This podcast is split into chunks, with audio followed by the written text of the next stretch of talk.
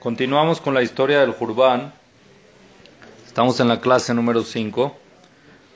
En la última clase vimos de que agarraron a Irmiao y lo pusieron preso por ser de que eh, el nieto de Hananía, que era un profeta falso, le montó un caso que es mentira, un caso que no es verdad cuando él estaba saliendo de Jerusalén para ir a la ciudad, a su ciudad de Anatot, que es la ciudad de los Koanim, y él le dijo que no, que iba a ir, él, le, lo acusó con que iba a ir a enviar información secreta a los, al ejército de los casdeos, al ejército de Babilonia, de, Babilonia, de Babel. ¿Ok? Pero Irmiau seguía firme, como dijimos con Zidkiau, seguía firme con su posición, seguía firme con que sus profecías son del Shamaim, son de Akadosh Baruch Empezaron las profecías de Irmiau a cumplirse. El año número 9 después del reinado de Tzidkiau, quiere decir, cuando Tzidkiau ya llevaba nueve años en el reinado, reunió Nebuchadnezzar a todas sus tropas, todo su ejército, y salió dirección a Jerusalén para otra vez poder devolver Jerusalén bajo el mando de él. Se habían rebelado y quería quitar esa rebelión y poder conquistar prácticamente otra vez Jerusalén. Cuando llegó a una ciudad que se llama Ribla, en el camino hacia Jerusalén, de Babel a Jerusalén, se sentó ahí y otra vez empezó a dudar si es que sí ir a Jerusalén o no ir a Jerusalén. ¿Por qué? Porque temía de que Hashem le haga lo mismo que le hizo a Sanjerib. Acuérdense de la historia de Sanjerib que también fue a conquistar Jerusalén y en una noche Kadosh Baruj mandó un ángel y mató a todos y dejó nada más a seis vivos igual él tenía miedo de que Hashem le haga lo mismo. Entonces él decidió en ese momento que en vez de subir él personalmente, va a mandar a un general, ministro de guerra, llamado Nebuzaradán. Nebuzaradán le dijo así, ve y le dijo eh, Nebuchadnezzar a Nebuzaradán, ve y conquista Jerusalén. Conquista tú Jerusalén, te encargo a ti que tú te vuelvas el conquistador de Jerusalén. Envió Nebuchadnezzar con Nebuzaradán 300 burros cargados de hachas de hierro. Esas hachas de hierro las llevó para poder romper los portones de Jerusalén. Con esas hachas iban a golpear los portones de Jerusalén y romperlos. Y así efectivamente, el día 10 de Tebet, llegó Nebuzaradán a Jerusalén y la sitió. Rodearon todo Jerusalén la ciudad estaba amurallada, estaba cerrada, pero la rodeaban para que nadie entre y nadie salga. Y eso fue el 10 de Tebet, que hoy en día también lo conmemoramos como un día de ayuno, que fue que empezó el, el Urbán del Bet Amigdash, que fue el sitio de Jerusalén. ¿Ok? Con todo eso también, al sitiarla, ya no había entrada de mercancía, de comida, de nada. Y aparte también trató de romper las, murallas de Jerusalén, pero en ese año todavía no estaba decretado el juicio de Akadosh de que Jerusalén se debe destruir. Y todos sus esfuerzos de Nebuzaradán para romper la muralla de Jerusalén no sirvieron. Todas las hachas que llevó Nebuchadnezzar, que le mandó Nebuchadnezzar, los 300 burros con hachas, todas las hachas se rompieron. Y se rompieron sobre un solo portón de Jerusalén no es que trataron de varios lados, sino en uno solo, empezaron de una por una y se rompían, y así no se rompía la muralla ni el portón de Jerusalén. Entonces empezaron los Hayalim, los soldados de Nebuzaradán, que iban por Nebuchadnezzar, decidieron tratar otra estrategia de lanzar flechas y piedras lanzar flechas y piedras para que se rinda el pueblo de Israel, de Jerusalén, que estaban en Matzor, que estaban en sitio, pero a Kadosh Barujú los reforzaba a la gente de Jerusalén para ver si es que hacen Teshuvah y puede echar para atrás ese plan de destruir Jerusalén. Allá en Jerusalén, gente muy poderosa, muy fuerte físicamente, que eran guerrilleros de guerra y eran muy fuertes y ellos luchaban contra los casdeos y mataban a cientos. Ellos solos podían matar a cientos. Había ahí un gibor, un fuerte que se llamaba Abika Ben Gabatri. Abika Ben Gabatri, él era tan fuerte que cuando los soldados de Nebuchadnezzar lanzaban piedras grandes, lanzaban piedras con catapultas, no con la mano, con máquinas especiales para lanzar piedras adentro de Jerusalén, ¿ok? Él se paraba sobre la muralla, arriba de la muralla, y recibía las piedras, él las cachaba con su mano y se las volvía a echar y así mataba a muchos. Imagínense la fuerza que él tenía. Cuando habían muchas, ya empezaban a atacar con muchas piedras, él recibía las piedras hasta con los pies, parecía fútbol, las atrapaba con el pie y las volvía a lanzar hacia los soldados y así mataba a muchos. Pero el pueblo de Israel con todo eso no regresaba en Teshuvah, se confiaban también en este Gibor, en esta fuerza que tenían, y Akadosh Barujú hizo de que venga un viento y lo tire de la muralla, se cayó de la muralla este Abicá y se murió. Simplemente un viento lo tiró de la muralla y se murió. Un año y medio estuvo Jerusalén en sitio. Un año y medio estuvo Jerusalén sitiada por Nebuzaradán, mandado por Nebuchadnezzar y su ejército, y poco a poco empezaron a acabarse las provisiones que tenía la gente de Jerusalén dentro de Jerusalén. El hambre empezó a subir, empezó a sentirse mucho más día a día. Sufrieron mucho los habitantes de Jerusalén y muchos loalenus se murieron de hambre. Hubo una muerte masiva de hambre. Las hijas, dice el, eh, la Megilá Enejá, Dice, Benot Zion, las hijas de Zion salían y se encontraban en los, en los este, mercados, en las calles prácticamente, y una le preguntaba a su compañera, ¿para qué saliste al mercado? Si es que no es costumbre de las niñas, de las jovencitas salir y estar en las calles de Jerusalén, en las calles de los mercados, y le contestaba la amiga y le decía, es tan difícil el hambre que ya no puedo más y necesito buscar a ver si consigo algo de comida. Tuve que salir para comer porque si no salgo en la casa no hay nada. Y así estas jovencitas se agarraban una con la otra, buscaban comida y no encontraban hasta que de la desesperación y de la debilidad se apoyaban sobre postes que habían en la ciudad y así se morían sobre el poste de hambre. Los niños también llegaban con sus mamás y les pedían comida y al no tener respuesta también se desmayaban lo alenu y se morían al lado de las madres. Fue, era una situación muy fuerte y muy difícil que estaba pasando los habitantes de Jerusalén en esa época. Cuenta el Midrash de que hubo un acto con una mujer que tenía tres hijos, ¿ok? Tres hijos. Los dos mayores estaban en el frente de la guerra, estaban por si es que llega Nebuchadnezzar a romper tenían que tener el ejército ahí. Y cuando ella vio de que ya no tenía lo que comer y hacía mucha hambre, se dio cuenta de que ella y todos sus hijos se iban a morir en hambre. Entonces, ¿qué hizo? Agarró a su hijo pequeño y lo cocinó. Hashim Betzion Bishelui Aldeem cocinó a su hijo, así dice la Megilá Eja, lo cuenta, cocinó a su hijo para que sus hijos grandes que estaban en el frente puedan comer y tengan algo que comer. Cuando llegaron los hijos a comer y empezaron a comer, no se dieron cuenta que era lo aleno, la carne de su hermano, hasta que de repente se dieron cuenta de que están comiendo la mano del hermano. De, tanta de tanto estremecimiento que les, que, que les dio en ese momento y desesperación, se subieron a la azotea y se lanzaron y se murieron, se suicidaron prácticamente. Así la madre gritaba y decía, Akotzer basadem mashir sapijim veabotzer anabim bekerem, mashir olelot, abalalino y shali klum. Dice, por lo menos cuando uno, Kotzer basadeh, cuando uno eh, corta el campo, cuando uno es la fecha de la cosecha, el campo, entonces deja un poquito de espigas, algo queda en el campo, no se quita todo. Igual, cuando uno quita, eh, corta un vid, un eh, campo de uvas, también quedan un tipo pequeñas uvas que todavía no maduraron, pero yo me quedé sin nada totalmente.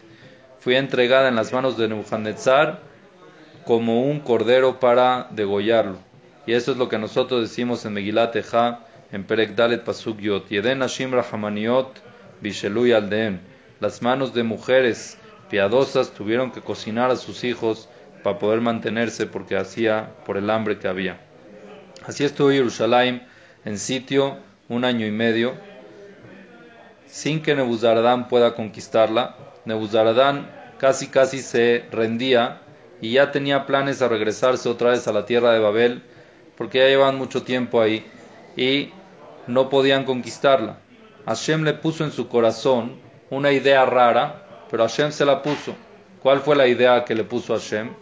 Que midan la muralla de Jerusalén. Mídela. Llegó y la midió. Tal día mide tanto. Al otro día la volvió a medir y se dio cuenta que la muralla medía dos tefajim y medio menos, 20 centímetros.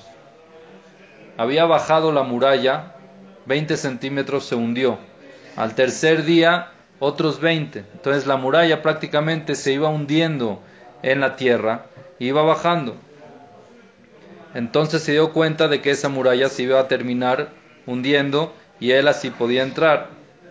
Así fue como en el año 11 del reinado de Tzidkiyahu, el día 9 de Tamuz, salió una voz del Shamaim y dijo: Kfotz uchboshet Yerushalayim, brinca y conquista Jerusalén. Salió una voz a Nebuzaradán del cielo que le dijo: Ve y conquista Jerusalén, Shekwar y guías manale y Jare, porque ya llegó su momento de destruirse. Besmanosh el Bet le ares, y el momento del Bet de destruirse también. Besmanosh el Ejal y Saref, y el momento del Ejal del Kosh Kodashim, de lo alenu quemarse. A Nebuzaradán le había quedado solamente una hacha de todas las de todas las que había traído que le había mandado Nebuchadnezzar en 300 burros, le había quedado solo una hacha. Y con esa hacha él agarró, después de esa voz, golpeó una vez sobre los portones de Jerusalén y se abrieron. Antes había golpeado con todas las hachas que tenía y ninguna sirvió.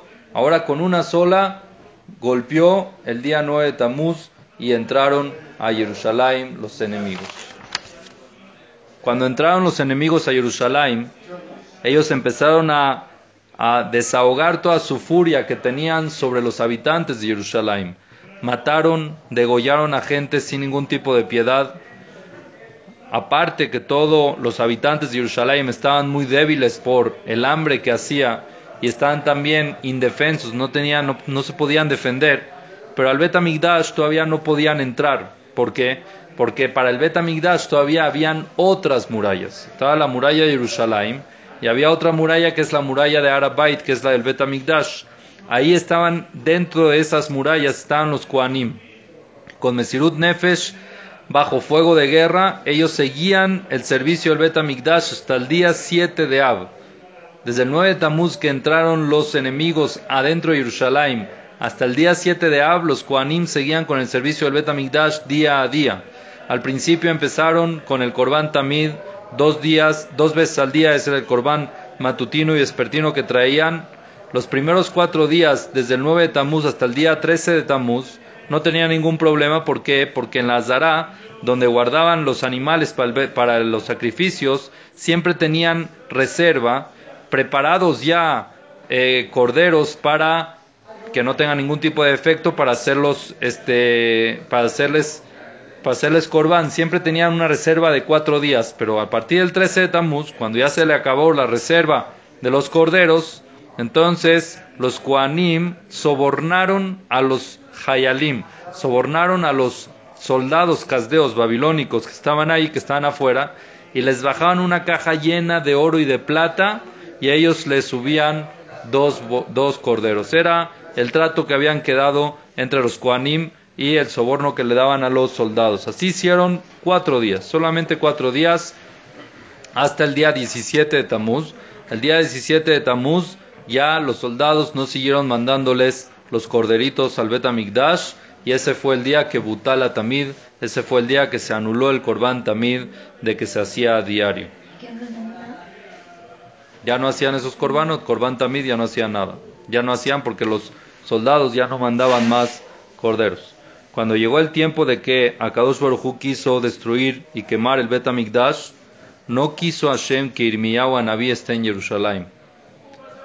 No quiso que esté en Jerusalén y le dijo a Akadosh Baruj a Irmiyahu que se vaya a su ciudad, que era la ciudad de Anatot Irakuanim. Salió de Jerusalén Irmiyahu y efectivamente enseguida cuando Irmiyahu salió de Jerusalén por orden de Akadosh Baruj bajó un ángel del cielo, bajó un ángel del cielo y puso sus pies sobre las murallas de Arabait y las rompió. Quiere decir de que el ejército de Nebuzaradán no rompió las murallas de Arabait en la destrucción del primer Betamigdash, sino el ángel del cielo bajó y las rompió y después de romperlas gritó el malaj, el ángel, y dijo, Yabou Sonim, que vengan los enemigos, Veinkanzula Bait, y que entren a la casa, Shashomer y Nijo Alajlo, porque el cuidador de esta casa, que es Akadosh la abandonó y se fue. Así, el día 7 de Ab, entraron los enemigos dentro del Bet Amigdash, dentro del Ejal, empezaron a destruir todo y empezaron también a agarrar como botín todo lo que había, los utensilios del Bet Amigdash, durante tres días. El día 7 de Ab, el día 8 de Ab y el día 9 de Ab. Ellos no nada más eso, sino que ellos fijaron Bimá Shelaem, una Bimá, una, un lugar, una tarima, donde se sientan los ministros y toman decisiones en el Arabait. Y ellos agarraron el lugar donde se sentaba Shelomo Amelech y se aconsejaba con los de Kenim cómo hacer el Bet y qué renovar en el Bet Dentro del Bet ahí se sentaron los enemigos y empezaron a tomar ideas cómo quemar el Betamigdash. Ahí fue donde se sentaron, en vez para remodelar, donde se sentaba Shalomó para remodelar, se sentaron los alenos, los enemigos, para tomar ideas, para decidir cómo quemar el Betamigdash. Cuando estaban todavía aconsejándose cómo hacer, de repente levantaron sus ojos y vieron cuatro ángeles que bajaron del, del cielo y en sus manos tenían cuatro antorchas de fuego. Los ángeles bajaron de fuego del cielo y pusieron en las cuatro puntos del Ejal fuego y los ángeles fueron los que quemaron el Betamigdash, no Nebuzaradán, sino fueron los ángeles. Eso fue al final del día 9 de Ab, cerca de, la de que oscurezca el 9 de Ab, y así el Betamigdash se siguió quemando todo el día 10 de Ab. Nebuzaradán se sintió orgulloso por eso de que él logró la misión de destruir y quemar el lugar, el recinto del pueblo de Israel, el Bet y salió en ese momento una Bat Kol, una voz del Shamaim, le dijo: No seas tonto, le dijo: Amaru Garakta, un pueblo muerto mataste. Ejal Saruf Sarafta, un palacio quemado quemaste. Kemach Tajunta Janta, harina molida moliste. Quiere decir que todo ya estaba decretado en el Shamaim y eso fue lo que provocó en verdad la destrucción y que se queme el Bet y no los actos de Nebuzaradán. O sea, Nebuzaradán nada más fue un títere en todo esto, pero todo fue decreto del Shamaim, así como lo contamos hasta ahorita. Cuando vio el Cohen Gadol que se estaba quemando el Bet quería salir se quería salir escapando porque estaba dentro del Betamigdash, pero quería irse para no morir. Lo agarraron los enemigos y lo aleno lo subieron al Mizbeach y le hicieron Shejita.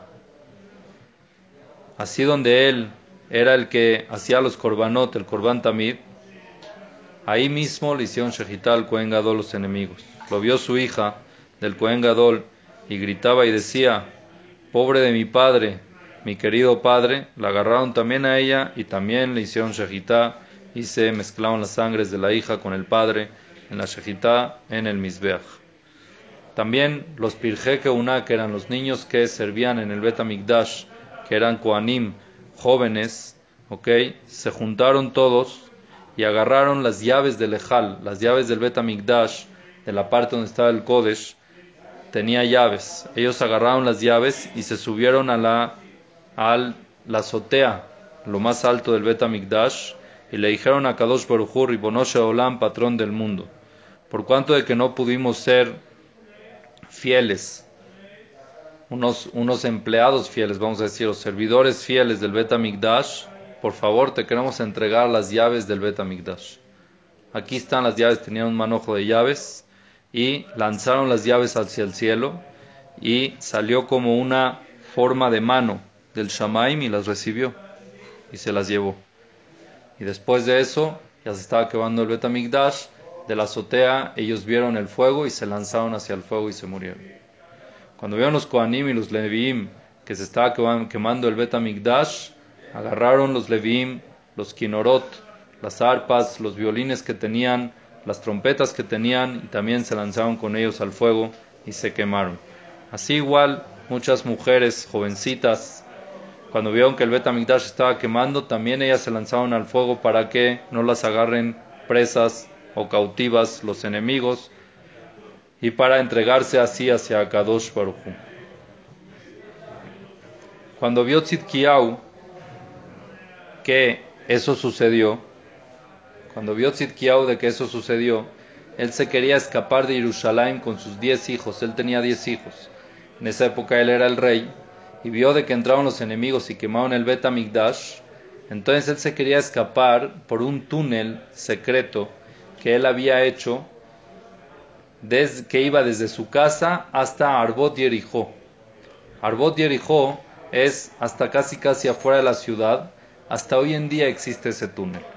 El que va hoy en día a Israel, él puede ir a ver una cueva que se llama Me'arat Tzidkiyahu en Jerusalén. Así se llama. Me'arat Tzidkiyahu es conocida, es un lugar donde van mucha gente y pueden ver que es una cueva, dicen que con el tiempo se cortó a la mitad porque hubieron un poco de derrumbes y se, se cortó, se cortó a la mitad, pero esa cueva dicen que es la cueva de Tzidkiyahu que salía desde su casa y llegaba hasta Jericó, hasta fuera de Jerusalén casi casi. Pero Akadosh Barujú hizo de que un venado camine esté caminando encima de la cueva. Akadosh Baruj mandó un venado que camine encima, por arriba de la cueva. Y los soldados casdeos, cuando vieron al venado, lo empezaron a perseguir para agarrarlo, para comérselo. Querían comerse al venado. ¿Ok? El venado corrió, corrió, corrió, hasta que llegó a la puerta donde desemboca el túnel ese que había hecho Tzidkiyahu. Y justo en ese momento, Tzidkiyahu y sus hijos estaban saliendo del túnel de la cueva esa que habían hecho. Lo vieron los casdeos, los agarraron y los trajeron frente a Nebuzaradán. Y Nebuzaradán los mandó a Nebuchadnezzar, que estaba él hasta este momento en la ciudad que habíamos dicho que se llamaba Ribla. Llegó Nebuchadnezzar y le dijo a Tzidkiyahu, ¿por qué te rebelaste de mí? ¿Por qué te rebelaste de mí si es que tú juraste por el Sefer Torah de que no te vas a rebelar? Ahorita yo te cambié el nombre y te llamé Tzidkiyahu porque si te rebelas, Dios te va a juzgar. Entonces ahorita Dios te entregó a ti en mi mano y yo te tengo que juzgar a ti según la Torah de ustedes. Y según la Torah de ustedes, la persona que jura en vano, la persona que jura y rompe su juramento es pena de muerte. ¿Por qué? Porque tú juraste en nombre de Dios en mentira. Y si es que le dijo así, si yo te juro según la Torah de ustedes, entonces tienes pena de muerte. Y si yo te juro según las leyes de mi reinado, también tienes pena de muerte. ¿Por qué? Porque tú eres un rebelde hacia el rey. Entonces le dijo Tzidkiyahu, tienes razón. Tzidkiyahu le dijo a Nebuchadnezzar, tienes razón. Yo soy un rebelde. Yo me merezco la pena de muerte, pero te voy a pedir un favor. Te pido de que me mates a mí antes de mis hijos para que yo no vea la muerte de mis hijos. Acuérdate que él estaba con sus diez hijos. Por favor, mátame a mí antes de mis hijos para que yo no vea la muerte de mis hijos. Y en ese momento los hijos le pidieron a Nebuchadnezzar, por favor, mátanos a nosotros primero para que nosotros no veamos cómo nuestro papá muere. Así le dijeron los hijos. Entonces, Nebuchadnezzar dijo, ¿saben qué? Le voy a hacer caso a los dos. ¿Cómo le va a hacer caso a los dos? ¿Qué hizo? Voy a agarrar y le voy a sacar los ojos a Tzidkiyahu.